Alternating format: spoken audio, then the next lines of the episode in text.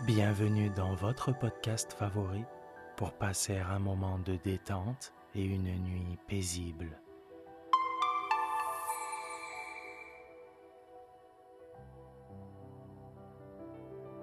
Installez-vous confortablement et profitez chaque soir de votre moment de relaxation avec le podcast Dormir sans souci.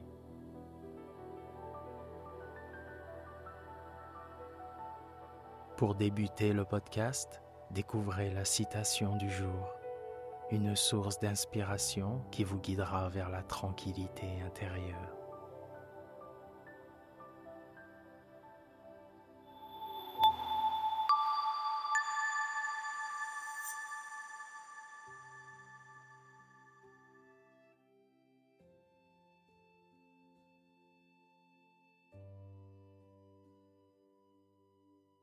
Notre citation du jour nous a été envoyée par notre abonné Sam d'Orléans. La violence, sous quelque forme qu'elle se manifeste, est un échec. Cette citation de Jean-Paul Sartre invite à une réflexion introspective sur les conséquences destructrices de l'agression, que ce soit physiquement, mentalement ou émotionnellement. Il met en lumière la vérité selon laquelle la violence ne résout pas les problèmes, mais les aggrave, semant discorde et douleur. Cette citation doit nous encourager à rechercher des solutions toujours pacifiques et constructives au conflit, à favoriser le dialogue et la compréhension mutuelle pour bâtir un monde où règne la paix et la justice. Merci Sam.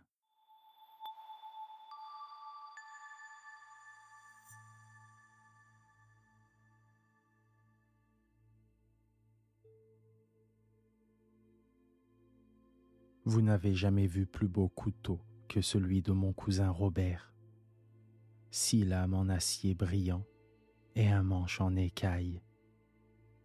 J'en fus ébloui quand il arriva en Alsace, chez mon oncle Schlossig, où nous devions passer les vacances tous les deux. Mon cousin Robert venait de Paris et il nous méprisait un peu, nous autres provinciaux. Il prétendait tout connaître et avoir tout vu. Cela agaçait mon oncle Schlossig et faisait rire ma cousine Suzel. Moi, moi j'étais un grand naïf, malgré mes quatorze ans et demi et je croyais tout ce qu'il disait. Il en profita pour m'attacher à son service et m'employer toute la journée à lui faire ses commissions, à m'envoyer de ci, de là, à me charger d'un tas de corvées. Et comme il avait remarqué mon admiration pour son couteau, il me disait toujours quand je faisais mine de regimber Fritz, si tu es complaisant, je te donnerai mon beau couteau. Avec cela, il m'aurait fait aller au bout du monde. Mais, en fin de compte, il le gardait pour lui, son beau couteau. Je m'en plaignis un jour à ma cousine. Elle était un brin malicieuse, Suzel. Elle réfléchit un moment et me dit J'ai une idée tu auras le couteau. Le soir, elle mit le cousin sur le chapitre de la pêche. Il était grand pêcheur à la ligne, et il n'en finissait plus quand il parlait de vers de vase, d'asticots, de mouches artificielles. Cette fois, Suzel l'interrompit au milieu de son discours. Nous n'avons pas besoin de tout cela pour prendre du poisson, nous autres lui dit-elle d'un ton dédaigneux. Comment? Pas de verre? Pas de mouche? Qu'est-ce que vous mettez au bout de votre ligne? Nous n'avons pas besoin de ligne. Vous pêchez au filet? Pas de filet non plus. Nous sommes très adroits en Alsace. Nous prenons le poisson à la main. Ah Par exemple, ma cousine, vous plaisantez. Je vous défie bien de me faire voir cela. Parions que si. Parions que non. Que parions-nous? Votre couteau que je donnerai à Fritz. Il y a assez longtemps que vous le lui promettez. Robert rougit. S'il ne l'a que comme cela, mais soit, je tiens le pari. À quand la pêche? À demain matin. N'y manquez pas. Mon oncle Schlossi grillait, et je songeais avec bonheur aux six lames de couteau d'écaille. Nous avions compris tous les deux. C'était comme si je tenais le couteau. Le lendemain, nous étions levés en même temps que le soleil.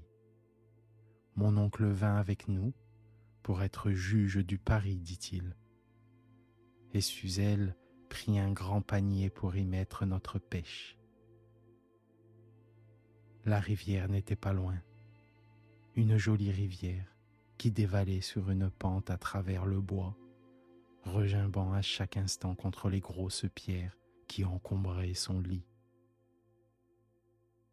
Suzelle s'assit sur une roche. Je relevai mon pantalon aussi haut que je pus et j'entrai dans l'eau. Tu vas te noyer, me cria Robert. Oh que non, l'eau n'est pas profonde.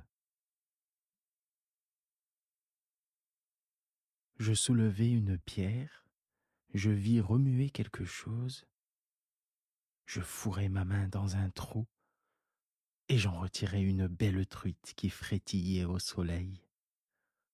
On aurait dit un poisson d'argent. Robert était ahuri de surprise. Tiens, porte-la à Suzelle, lui dis-je en lui tendant ma truite. Pendant qu'il la portait, j'en attrapai une autre. Mon oncle, voyant que la pêche donnait si bien, descendit dans la rivière à son tour et bientôt Robert, saisi d'émulation, vint nous retrouver. Mais il ne connaissait pas cette pêche-là, il ne prit rien et se contenta de porter nos poissons à Suzelle. Quand le panier fut plein, nous remontâmes sur le bord. Robert tira d'un air confus son couteau et le tendit à Suzelle qui me le donna. À la bonne heure, garçon, lui dit mon oncle, tu t'exécutes de bonne grâce. Rappelle-toi désormais, car il faut toujours tirer une morale de ce qui nous arrive, qu'il faut tenir ce qu'on promet et ne promettre que ce qu'on veut tenir, et qu'à tout âge, on a toujours quelque chose à apprendre.